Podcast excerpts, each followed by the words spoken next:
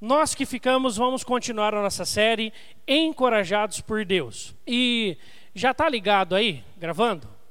Já, então tá bom. Por quê? Há uns dois meses atrás, de forma até um pouco despretensiosa, o nosso irmão Quiones, com muito carinho, né? Despretensioso no sentido de lançar para nós termos um arquivo das nossas pregações aqui na igreja. Há uns dois meses nós temos divulgado no sistema que é chamado Podcast, que é um aplicativo que você baixa no seu celular e você tem acesso às gravações do, em áudio apenas das, dos sermões que são pregados aqui na igreja, tá bom? E há uns dois meses passou e, e aí daqui a pouco a gente começou a ver um tanto de visualizações a mais do que a gente esperava lá, e por isso que também cabe que a gente dê uma palavra para esse irmão ou irmã que esteja nos ouvindo do podcast aí, ou através do Facebook ou do site hearthis.at, que é onde nós colocamos. Nós queremos conhecer você nós queremos saber quem você é, nós queremos conhecer um pouco mais sobre você. Mande aí um contato no Facebook, você tem aí, aí no site ou no Facebook nosso os nossos contatos, nosso e-mail, mande aí um pedido de oração, nós vamos orar pela sua vida. Estou fazendo essa menção, porque tem sermão que já passou de mil visualizações, então tem bastante gente ouvindo aí. Vai que tem gente aqui da nossa região, porque o nosso desejo é que esses irmãos também estejam conosco fisicamente aqui na nossa igreja, ouvindo a palavra de Deus junto conosco. Amém, igreja? Igreja? Vamos dar um amém bem alto, aí eles ouvem de lá, né? Aí vem para cá domingo que vem. Então tá jóia. Queridos, nós vamos então continuar com a série Encorajados por Deus. E para isso convido que você abra sua Bíblia em 2 Timóteo 3, do 10 ao 17. 2 Timóteo 3, do 10 ao 17. Será o texto base para a nossa meditação nessa noite. Diz assim a palavra do nosso Deus. Tu, porém, tens seguido de perto o meu ensino, procedimento, propósito, fé, longanimidade, amor, perseverança, as minhas perseguições e os meus sofrimentos, quais me aconteceram em Antioquia, Icônio e Listra, que variadas perseguições tenho suportado, de todas, entretanto, me livrou o Senhor. Ora, todos quantos querem viver piedosamente em Cristo Jesus serão perseguidos. Mas os homens perversos e impostores irão de mal a pior, enganando e sendo enganados. Tu, porém, permanece naquilo que aprendeste e de que foste inteirado, sabendo de quem o aprendeste, que desde a infância sabe as sagradas letras, que podem tornar-te sábio para a salvação pela fé em Cristo Jesus. Vamos ler todos juntos o 16 e 17? Toda escritura é inspirada por Deus e útil para o ensino, para a repreensão, para a correção, para a educação na justiça, a fim de que o homem de Deus seja perfeito e perfeitamente habilitado para toda boa obra. Normalmente, após a leitura, eu faço uma oração, mas eu quero que você ore comigo esta oração. Oremos ao nosso Deus juntos. Deus Todo-Poderoso, eterno e misericordioso, cuja palavra é lâmpada para os nossos pés e luz em nosso caminho. Abre e ilumina nossas mentes, para que possamos entender tua palavra pura e perfeitamente, e para que nossas vidas possam estar de acordo com aquilo que tivermos entendido corretamente. Que em nada desagrademos tua majestade, por Jesus Cristo, nosso Senhor. Amém. Este é um movimento chamado profecia, que Ulrich Zwingli ele inaugura em Zurique, na Suíça, em 1525 e nada mais era do que a reunião dos teólogos e dos pastores daquela região da Suíça, em Zurique, e eles toda manhã, com exceção de sexta e domingo, se reuniam na grande catedral de Zurique, e lá às sete horas da manhã no verão e às oito horas da manhã no inverno, eles liam a palavra de Deus. E um deles trazia um sermão da palavra de Deus. E a oração deles é essa: Senhor, que a tua palavra, pura e perfeitamente, que possamos entendê-la, para que nossas vidas possam estar de acordo com aquilo que tivermos entendido corretamente, que em nada desagrademos tua majestade. Chama profecia porque o único ele tira de 1 Coríntios 14, quando Paulo fala do dom da profecia, e profecia aqui não é essa ideia de você profetizar algo que vai acontecer como palavra sua, ó Deus me diz que você vai ter um carro, uma casa, ou isso ou aquilo outro. É simplesmente a ideia que o povo de Israel tinha de profecia. O profeta de Deus que se levantava para dizer: Assim diz o Senhor. Então é a palavra de Deus.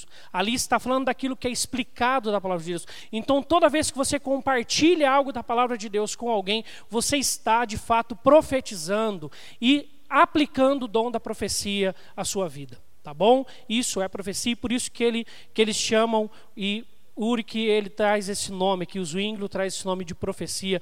Uric Zwingli é um dos maiores reformadores do começo ali da reforma, dos nomes mais comentados, citados e conhecidos, um marco da nossa reforma protestante.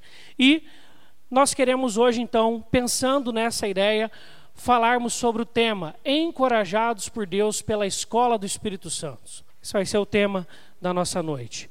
Meus irmãos, este é o tema também da nossa igreja. Igreja reformada, sempre se reformando. Esse ano nós estamos comemorando desde 1517, quando em 31 de outubro deste ano, Martim Lutero ele rompe com todas as artimanhas erradas e todos os traquejos daquela época que desviavam o povo da verdade bíblica. Ele faz um estudo e ele critica a igreja daquela época e ele aplica na Catedral de Wittenberg 95 teses na madrugada e essas 95 teses por causa que a imprensa estava começando e tendo uma grande, um grande evolução naquela época, distribuído por muitos países. Então a, começa a ter um, um, um, questionamento pela primeira vez na história, de forma consistente, de forma sistemática, e muitos países já estavam emergindo nesse grito de clamor por uma reforma na Igreja de Cristo. E essa reforma se fez necessária e nós somos fruto dela, porque nós estamos numa igreja protestante hoje, por isso que temos o nome de protestantes, aqueles que pro protestam contra o erro. Só que o que eu quero perguntar para nós é: 500 anos de reforma comemoramos este ano, o que de fato comemoramos? O que de fato é importante nessa reforma? O que de fato significa a reforma em si? A reforma significa um retorno à palavra de Deus. Não é uma reforma nova, não é uma nova lei, não é uma nova doutrina, não é um novo sistema, porque na verdade foi isso que aconteceu com a igreja. A igreja se perdeu em diversas ideologias, pensamentos, políticas, corrupção. Teve um tanto de coisas que a igreja, por muito tempo, aproximadamente mil anos, mil e duzentos anos, ela ficou obscurecida porque ela tinha se afastado da palavra de Deus. E o grito dos reformadores é um só: voltemos à palavra de Deus. E é isso que nós comemoramos que faz 500 anos que nós podemos voltar a ler a Bíblia. Faz 500 anos que a Bíblia foi de novo traduzida para a língua vernácula do povo. Faz 500 anos que nós podemos ler a palavra de Deus. Faz 500 anos que nós podemos e temos essa autorização até da própria igreja de lermos e sabermos que o Espírito Santo que habita em cada um de nós nos iluminará a entendermos e compreendermos a palavra de Deus. Por isso, o livro de Timóteo Jorge, Teologia dos Reformadores, nos fala sobre essa expressão, Eclésia sempre reformanda, que diz: não quer dizer simplesmente uma igreja reformada de uma vez por todas, mas sim uma igreja ser continuamente reformada, uma igreja sempre necessitando de uma reforma a mais, com base na palavra de Deus. Com base na palavra de Deus. Essa tem que ser a base para todas as nossas reformas, pensamentos, ministérios, vida. Palavras de Deus. Palavras de Deus. E é certo que se nós formos ler hoje sobre a divulgação da palavra de Deus, que é o livro mais publicado e mais que existem mais cópias e mais vendido no mundo todo e mais distribuído no mundo todo, nós estamos vivendo, vivendo um momento onde as pessoas menos leem a Bíblia. Eu não quero te expor, e por isso eu não vou pedir para ninguém levantar a mão. Mas você pense aí com você, não precisa fazer nenhum gesto. Mas você leu a Bíblia todos os dias essa semana? Todos os dias. Todos os dias. Nós nos alimentamos todos os dias. Nós respiramos todos os dias. Nós temos que ler a Bíblia todos os dias. A nossa necessidade da palavra de Deus é tanto quanto o ar e o alimento para nós. Palavra de Deus. A base para a nossa vida a base para aquilo que cremos, a base para aquilo que defendemos, a base para aquilo que acreditamos, a base pela qual vivemos. Por isso, a igreja reformada, sempre se reformando, é, os, os próprios reformadores deram esse, essa dica para nós. Ou seja, igreja não pare de se reformar, igreja não se esqueça o porquê dessa reforma. Igreja, por favor, lembre-se por que sofremos, gritamos e morremos para que a igreja pudesse de novo ter a palavra de Deus em suas mãos. E isso não fosse algo restrito aos, ao clero, aqueles que tinham a palavra de Deus por, por ordem institucional. Agora todos podem ter a palavra de Deus. Nós temos Bíblias e Bíblias em casa. Nós temos muito da palavra de Deus. Hoje em dia, com os aplicativos de celular e com tantos outros sistemas que temos, você pode ler a palavra de Deus aonde você quiser, de forma gratuita. Você não precisa pagar nada por isso. Quanto temos lido da palavra de Deus? Quanto temos lido da palavra de Deus? Essa precisa ser a pergunta para nós. Porque o texto que lemos é Paulo falando a um jovem pastor chamado Timóteo, seu discípulo chegado, falando: Timóteo, toda a palavra de Deus é inspirada e é útil. Use-a, não cesse de buscar nela. Continue, persevere. Por isso, o tema para nós, encorajados por Deus pela escola do Espírito Santo, e eu empresto, não é meu essa expressão, escola do Espírito Santo, para se referir à Bíblia, é de Calvino, e ele chamava a Bíblia de escola do Espírito Santo. Escola do Espírito Santo. É onde nos inscrevemos, é onde nos matriculamos para viver, para aprendermos sobre tudo que precisamos aprender. É a escola do Espírito Santo para nós. Isso é a Bíblia é a palavra de Deus. Por isso, meus irmãos, em primeiro lugar, essa escola do Espírito precisa ser um hábito de vida.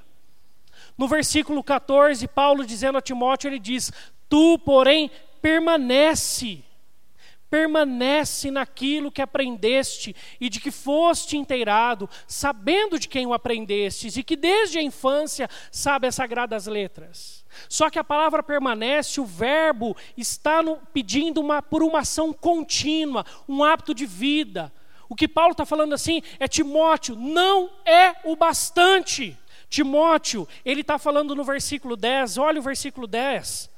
Tu, porém, tens seguido, e a palavra seguido aí é, é a expressão do discípulo que faz exatamente igual. E olha quem que era o mestre de, de Timóteo, o apóstolo Paulo. E Paulo fala para ele que ele tem seguido de perto o ensino, o procedimento, o propósito, a fé, a longanimidade, o amor, a perseverança do homem que mais escreve na Bíblia do homem mais inspirado em termos de quantidade de textos na Bíblia, em termos de livros. O homem que mais escreve livros na Bíblia. Era o mestre desse homem chamado Timóteo.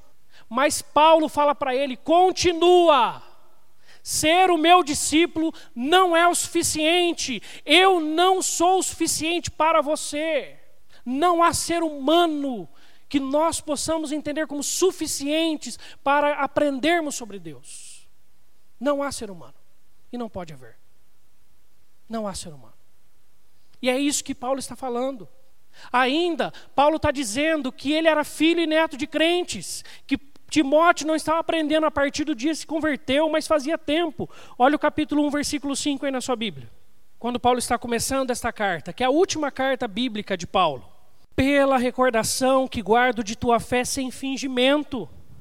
Era um homem de verdade de Deus a mesma que primeiramente habitou em tua avó Loide, em tua mãe Eunice, estou certo que também em ti. Ele era neto de crente, ele era filho de crente, e Paulo vira para ele e fala: permanece, continua, toda a palavra inspirada, vai lá ler, vai lá se dedicar ao estudo da palavra de Deus. Não importa se seu tataravô fez isso ou aquilo, se seu pai fez isso ou aquilo, se sua mãe fez isso ou aquilo, isso foi maravilhoso, você aprendeu muito com eles, mas ainda não é o suficiente. Não pare por ali. Por isso, meu irmão, não adianta sermos filhos e netos de crentes. Nós não aprenderemos o suficiente da palavra de Deus. Ainda, o próprio Paulo não se bastava. Este grande homem de Deus, pregador, homem muito e inteiramente usado por Deus. Olha o capítulo 4, versículos 6 e 13. Versículo 6. Quanto a mim, estou sendo já oferecido por libação era uma das partes do sacrifício, e o tempo do sacrifício do Antigo Testamento, e o tempo da minha partida é chegado. Paulo está velho, é, são os últimos momentos de Paulo. Se você já teve a oportunidade de assistir o reverendo Hernandes fazendo um sermão neste texto aqui, ele vai até o final. Se você não teve, vai lá no YouTube e você vai ter um ótimo texto. Mas lembra-nos claramente sobre isso. Lembra-nos, é são os últimos momentos de vida de Paulo. Paulo é um senhor de idade agora. Paulo não tem mais forças, mas olha o que, que ele diz no versículo 13 para Timóteo: Quando vieres, traze a capa que deixei em Troade, em casa de Carpo, bem como, leamos todos juntos, os livros, especialmente os pergaminhos. Para Paulo não era o bastante. Para Paulo não bastava ter escrito tantos livros inspirados por Deus sem saber. Ele queria estudar mais, ele queria ler mais a palavra de Deus, outros livros também, mas a palavra de Deus ele queria ler mais. Para ele não era o bastante. Se para Paulo não é o bastante, para nós não pode ser. Não pode ser. Se para um homem como Paulo não é o bastante, para nós nunca vai poder ser. Por isso, meu irmão, minha irmã, nós precisamos entender essa realidade do permanece. Primeiro, nada deve substituir ou suplantar.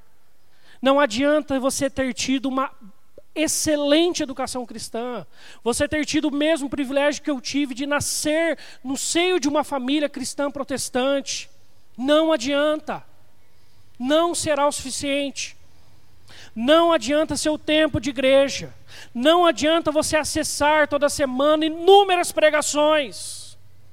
Não adianta. Não adianta você ler devocionário todo dia. Não adianta você ouvir música evangélica no seu carro o tempo todo. Não substitui você ter amigos evangélicos. Não substitui você olhar para a natureza e ver a grandeza de Deus. Não substitui as ideologias as filosofias, as próprias teologias. Não podem, em momento algum, substituir a palavra de Deus. O livro, este livro aqui, a palavra de Deus, não pode substituir. Não pode substituir. Não troque uma coisa pela outra. Acesse todas essas coisas. Todas. As soerias também não são desculpa. Gosto muito de uma palavra de John Piper. Ele fala em relação à oração, mas eu posso trazer para a Bíblia também. Ele fala: se tem uma parte boa das redes sociais, eu estou parafraseando ele aqui, é que lá no céu ninguém vai poder falar que não teve tempo para orar. E aí você pode colocar, talvez, no seu caso, a televisão, ou diversão, ou um tanto de outras coisas. Não são nossas correrias que nos afastam e não substituem. E etc. de ias que você quiser colocar o que, eu quisermos, o que nós quisermos colocar.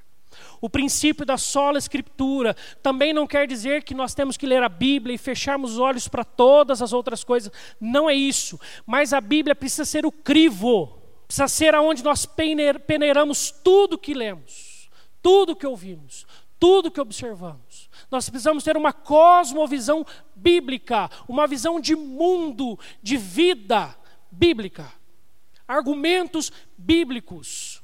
E me entristece muito. Eu não tenho Facebook. Minha esposa tem. Às vezes eu xereto pelo dela. E dou umas olhadas. Aí eu vejo um tanto de irmão e irmã postar é, Augusto Cury. Ou um tanto de teólogos.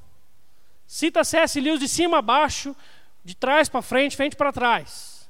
Mas não cita um versículo bíblico. Como se esses fossem maior que a palavra de Deus, não são, nunca serão. Nada que é humano será mais puro e perfeito do que a palavra infalível de Deus. E por isso que nós dizemos que a Bíblia é a única regra infalível de fé e de prática. Não é a única regra que vivemos, nós vivemos numa sociedade civil, vivemos sobre regras, sobre leis, sob regras e leis. Precisamos obedecê-las. Na Bíblia não está escrito para você usar cinto, mas se você não usar e o policial te pegar, certamente a multa chega. Se você não fizer algo muito pior, que é você pagar uma propina e ele ainda por cima aceitar e ficar por isso, que é muito pior. Por isso, meu irmão, a Bíblia é a regra infalível, ou seja, é, é onde nós peneiramos todas essas coisas aqui. É onde a gente deve olhar e a gente deve passar maior tempo para a gente ter um crivo bíblico muito apurado, para que quando nós possamos olhar para algo que não vem de Deus, ou que a palavra de Deus não concorda, isso logo salte às nossas mentes. Eu tive a oportunidade por três anos e meio de trabalhar em um banco, e o pessoal lá falava como que se explicava para alguém no caixa entender e achar rapidamente uma nota falsa. Sabe como que se faz? Estuda se é verdadeira. Tem contato com a verdadeira. Quanto mais contato com aquilo que é verdadeiro, aquilo que é falso, você vai pegar na mão, você vai perceber. Eu nunca trabalhei no caixa, mas por ter trabalhado na vivência do banco, eu lembro até hoje, o dia que no pedágio me deram uma moeda de 50 centavos, eu fiz assim, no dedo na moeda, eu falei assim, opa, só de estar no ambiente de banco. Assim precisa ser a palavra de Deus para nós.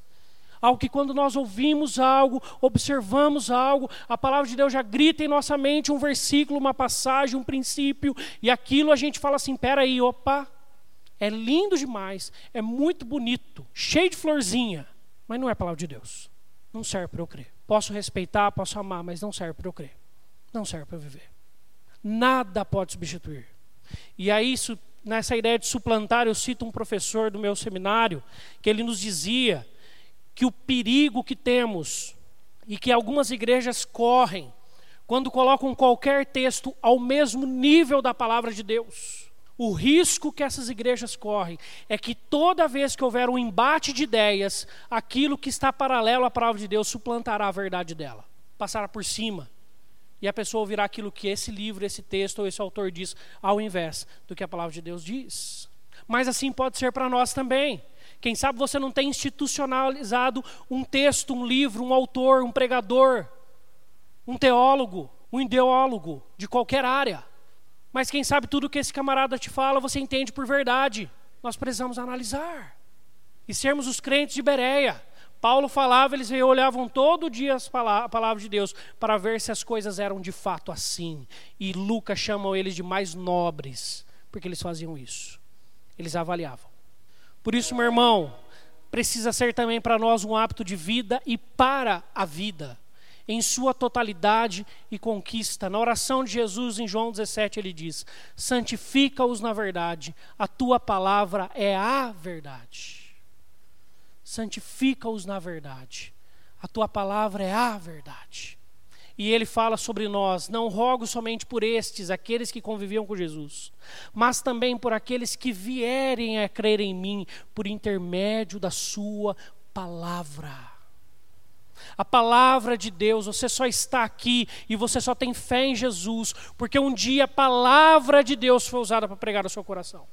Porque a palavra de Deus nos ensina que aprove a Deus pela loucura da pregação, da palavra dele, da cruz que nós conhecêssemos a Ele. E a fé vem pelo ouvir e ouvir a palavra de Deus.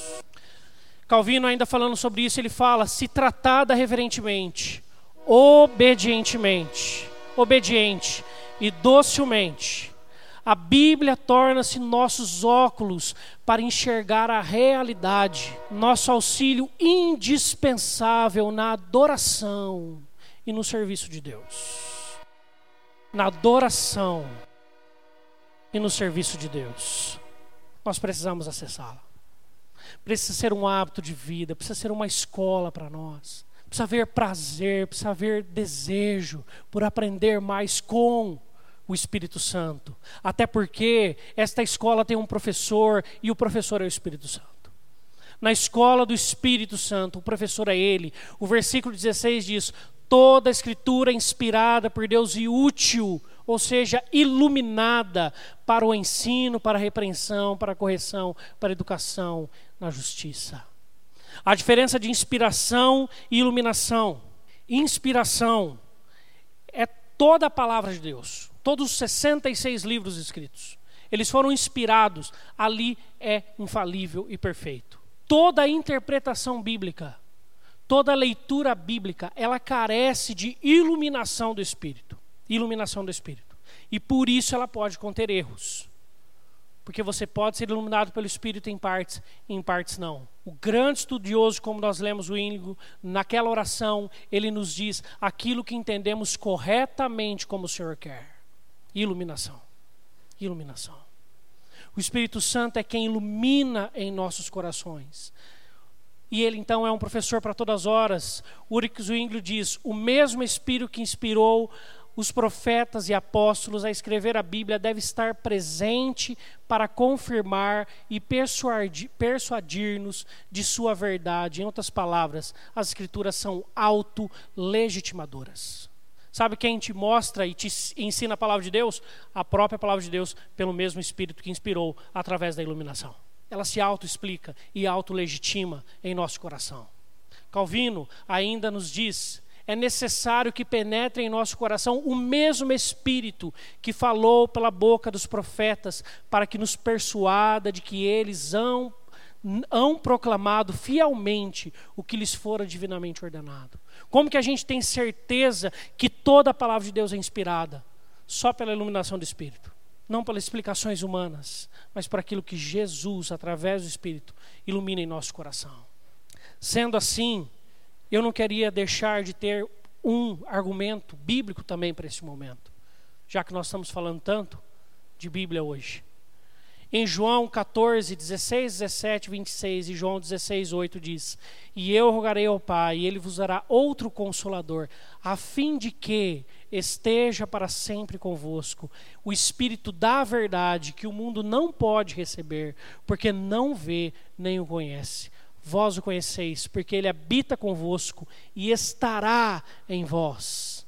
Mas o Consolador, o Espírito Santo, a quem o Pai enviará em meu nome, esse vos ensinará todas as coisas e vos fará lembrar de tudo que vos tenho dito.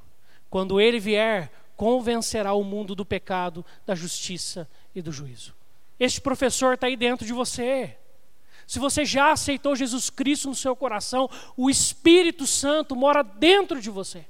E ele pode te explicar tudo da palavra de Deus, te esclarecer tudo que a palavra de Deus quer dizer, com toda a clareza aos homens que escreveram ela, com toda a clareza. Este é o papel do Espírito Santo. E é interessante Jesus colocar que o papel do Espírito não era nem de Jesus. E olha que Jesus era um excelente mestre. Mas ele diz: existe um mestre melhor do que eu. Porque ele fará até lembrar aquilo que talvez você já tenha esquecido, que eu ensinei. Ele vos fará lembrar. Porque a missão do Espírito é papel da pessoa, do Espírito Santo, nos ensinar. E você tem esse professor dentro de você. Por isso é um professor para todas as horas. Essa escola não fecha. Você não precisa lá fazer um cadastro eh, de aulas e você fala assim: ah, mas nesse horário eu estou trabalhando. Tem tal horário, a pessoa fala assim: não, nesse horário nós estamos fechados. Na escola do Espírito Santo, se para você três da manhã é dia, amém, vai ler Bíblia. Se para você duas da manhã é dia, amém, vai ler Bíblia. Se para você duas da tarde dá para tirar um tempo, amém, vai ler Bíblia. Bíblia, Bíblia, Bíblia. Aí depois você ouve pregação, depois você bota o rádio para tocar, depois você liga no podcast da igreja para assistir a pregação. Depois, depois, é secundário. A fonte é a palavra de Deus, límpida, pura, ao qual o Espírito Santo nos ilumina e que está conosco todos os dias. Ele é um professor para todas as horas. E não só para todas as horas, como para todas as situações. Toda escritura é inspirada por Deus e útil para o ensino, repreensão, correção e educação na justiça. Aqui contempla tudo o que precisamos.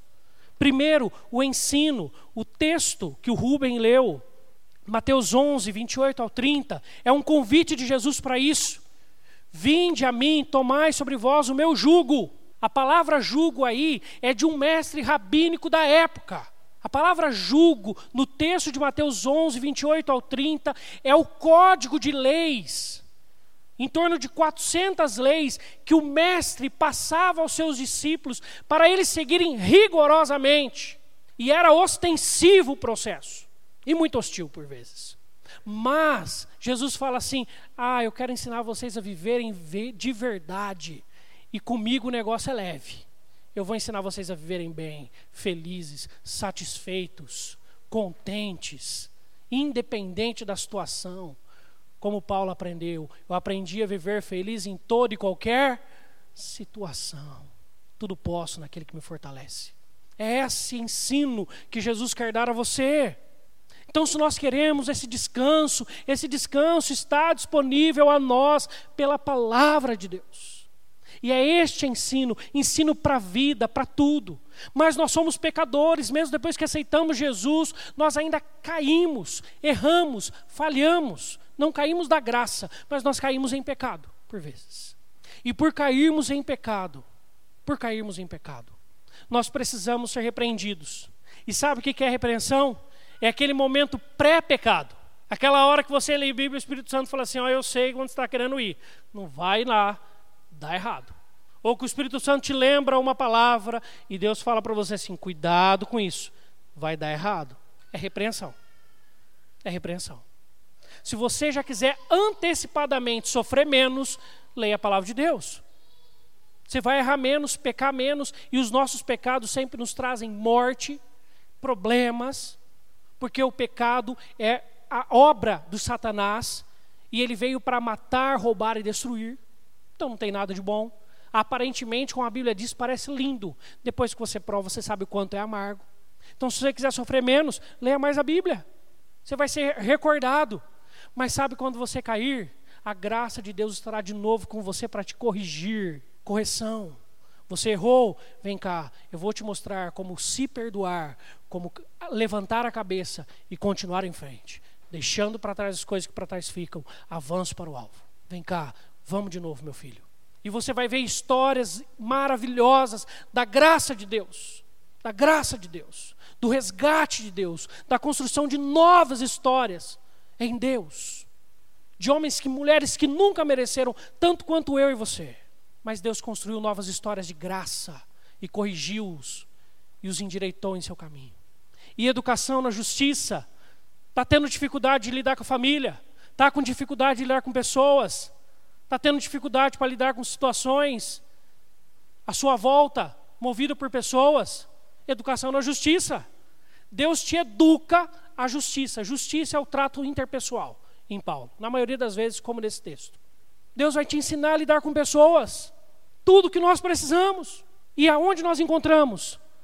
Escritura, toda a escritura é inspirada por Deus e ela é útil, ela tem utilidade, ele é um professor para todas as situações. Não há nada que você queira buscar na palavra de Deus que Deus não te traga uma resposta ao seu coração. Por isso, também, a escola do Espírito, que tem como seu professor, ela tem alunos para a glória de Deus. O versículo 17 nos diz: a fim de que o homem de Deus seja perfeito e perfeitamente habilitado para toda boa obra. Quanto mais aprendemos, quanto mais aprimoramos, quanto mais conhecemos, quanto mais lemos e aplicamos, ah, nós vamos glorificar a Deus. Porque não existe nada mais triste do que um crente que não vive a palavra de Deus. Porque ele é problema para si e para os outros. Para si, porque sofre como Jesus disse: aquele que vem a mim, ouve e não pratica, eu vou falar quem é semelhante. É semelhante a um homem que constrói essa casa sobre a areia. Vem a tempestade e derruba, vem a tempestade e derruba, e derruba de novo. Ele é problema para si. Mas ele é problema para os outros, porque os outros olham e falam assim: isso é ser crente. Eu não quero isso para mim, porque não vive. Não adianta sermos alunos aplicados, conhecedores entendidos, citarmos e recitarmos livros, textos, versículos de cor, se isso não se tornar prática de vida. Glória de Deus. a fim de que existe um objetivo, o homem de Deus, ele seja perfeito. Perfeito não será, mas este é o alvo. É aonde nós percorremos, porque o nosso alvo é Cristo, e ele é perfeito. E perfeitamente habilitado para toda boa obra, e boa obra aqui são as boas obras do Espírito Santo, as quais não nos garantem a salvação, mas nós fomos salvos para vivê-las e praticá-las. Nós somos salvos pela fé, que é uma outra grande, se não um segundo pilar para a reforma em relação à Bíblia. É a salvação pela fé. O grito de Lutero, de Romanos capítulo 1, 16 e 17 e de Efésios 1. Mas nós fomos salvos pela fé, isso não vem de nós, é dom de Deus. Não de obras para ninguém nem se glorie, mas fomos criados para as boas obras, sim. Deus nos salva e por isso fazemos boas obras mas nós só conseguimos fazer. E boas obras, entenda que não é só aquilo que beneficia o outro, mas primeiramente a você, porque completando o ensino de Jesus, eu vos mostrarei a quem é semelhante, o homem que vem a mim, ouve as minhas palavras e as pratica. Ele é semelhante a outro homem, não que construiu a casa na areia. Esse daí construiu sobre a rocha. Ah, vem, vem os problemas sim. Tribulações virão de monte, mas ele está na rocha. Ele tem mais força ele tem mais vigor, ele tem mais paz no espírito, mais alento, porque está na rocha. A primeira pergunta do catecismo da nossa igreja diz: qual é o fim principal do homem? A resposta é: o fim principal do homem é glorificar a Deus e gozá-lo para sempre. Nós nascemos e fomos criados para a glória de Deus. Como fazemos isso? Que regra Deus nos deu para nos dirigir na maneira de o glorificar e gozar? A palavra de Deus que nas escrituras do Antigo e do Novo Testamentos é a única regra para nos dirigir na maneira de glorificar e de gozá-lo, gozar a presença de Deus, a palavra de Deus, a palavra de Deus. Nós não poderíamos acabar sem um desafio, mas antes do desafio, eu quero ler o que Zwinglio também falou numa de suas pregações, e se torna hoje um clamor. Nós vivemos o tempo da internet, o tempo de muitos conteúdos, um tempo onde você pode ter a melhor pregação, muito melhor do que você está tendo na igreja, onde você está local. Os melhores teólogos do mundo à sua disposição, num clicar. As melhores ideologias. Zwingli não era diferente. Ele era um homem estudioso e tinha grandes professores e grandes livros e grandes pessoas para falar. Mas ele diz um dia: quando mais jovem, dediquei-me demais ao ensinamento humano, como outros de minha época. E quando, há sete ou oito anos, passei a devotar-me inteiramente às Escrituras, era sempre impedido de fazê-lo pela filosofia e pela teologia. Finalmente, porém, cheguei ao ponto em que, guiado pela palavra e pelo Espírito de Deus, vi a necessidade de colocar de lado todas essas coisas e aprender a doutrina de Deus direto de Sua própria palavra. Então comecei a pedir luz a Deus e as Escrituras tornaram-se muito mais claras para mim. Comecei a pedir luz para Deus e as Escrituras tornaram-se muito mais claras para mim. Se tem uma das frases que eu mais ouço, mais ouço sobre Bíblia é: Bíblia é difícil de entender. Bíblia é difícil de entender. Bíblia é difícil de entender. Bíblia é difícil de entender. Eu ouço direto. Sabe qual é o segredo? Ler de novo. Ler de novo. Tirar dúvida para entender, mas ler de novo. E ler de novo. Eu acredito, como eu já citei para os irmãos, que o meu avô Jaime não tinha tanta dificuldade assim de entender. Ele já tinha lido mais de 48 vezes inteira a Bíblia. Ele não tinha tanta dificuldade assim de entender. Precisamos ler mais Bíblia, gente. Precisamos voltar a ser de fato conhecidos e de verdade vividos como igreja que conhece a palavra de Deus. Como igreja que conhece Bíblia. Como igreja que conhece o que Deus fala a partir de versículos bíblicos que tira os seus conceitos da própria palavra de Deus, os seus argumentos de versículos bíblicos, como Jesus faz com Satanás. E o desafio é: agende a sua aula diária na escola do Espírito. Agende a sua aula diária. Diária, diária, diária. Calvino disse que se nós tivéssemos a oportunidade de ver 100 vidas, nunca seria o bastante. já que temos uma só, agende a sua aula diária. No seu horário. Um dia eu estava lendo um livro sobre doutrinas espirituais e lendo sobre Bíblia, falou assim: não leia a Bíblia antes de dormir que dá sono. Eu falei, por ser, para mim não. Não tem melhor horário para mim do que antes de eu dormir, para eu ler Bíblia. Para mim não tem. Momento que eu mais consigo compenetrar. Eu tenho hábitos noturnos. Para mim é mais fácil. Para você talvez não. Agende no seu horário. Da onde ficar melhor para você. Mas agende. Deixa lá marcado esse horário. Mas marca um local com o Espírito Santo. Tem um cantinho com Deus na sua casa. Às vezes vai ser aquele canto da mesa, às vezes vai ser o canto do sofá, às vezes vai ser sentado na varanda, às vezes vai ser na sua cama, deitado. Vai, arranja um canto, que naquele canto, naquele horário, todo dia você está. Todo dia você está. Naquele canto você lê a Bíblia. A não ser aquele canto que você deita e dorme, depois que você dormiu não dá mais. Mas se você consegue antes, sem problema. Leia a Bíblia em sua totalidade. E aqui eu não quero dizer leia a Bíblia inteira. São duas coisas para mim muito diferentes. Porque quando se fala em ler a Bíblia inteira, eu tenho duas grandes ideias. A primeira, aquela, aquela pressão para a gente, ó, três capítulos diários, senão você não cumpre a missão. Então você lê assim, ó, chutado. Acabou de ler, você não sabe nada que aconteceu, mas você leu os três capítulos. E ainda mais quando você já não tem tanto costume e quer começar de Gênesis a Apocalipse. Quando fala ler a Bíblia inteira, a pessoa quer fazer literal, de Gênesis a Apocalipse. Ela começa em Gênesis, é legal demais Gênesis. Depois, aquele monte de analogia. Se você depois tiver a oportunidade de estudar um pouco mais, você vai entendê-la, você vai querer ler todo dia. Mas não é a primeira leitura. Não é a primeira leitura. Mas lê em sua totalidade. Tem gente que gosta só de salmo, lê salmo a vida inteira e não sai de salmos. Eu gosto de evangelho de Mateus. Leio assim uma vez por mês. Nunca sei o que está em Marcos, Lucas e João, só Mateus. Tem. Leia a Bíblia sua totalidade. Escolha um livro. É um livro por vez. Mas do começo ao fim. E isso, se bem que essa imagem dá essa ideia, mas não é essa ideia, né? Não faça a leitura faça faca de bolo, tá? Sabe? Deus vai falar comigo é aqui. Faz isso não. Pega um livro certinho, lê do começo, vai marcando os capítulos, vai lá até o fim. Acabou, escolhe um outro. De preferência de um outro espaço da palavra de Deus. Lê do começo ao fim, vai para o outro, vai para o outro, vai para o outro. Terminou, começa tudo de novo. Até o último dia da sua vida. Até o último dia da sua vida até o último dia da sua vida. Até o último dia da sua vida. Sofreremos muito menos se aplicarmos esse desafio de verdade em nossas vidas. Todas as outras coisas são úteis, maravilhosas. Nós vamos retirar o que é bom. Graças a Deus por isso. Mas nada substitui a fonte. Nada pode substituir.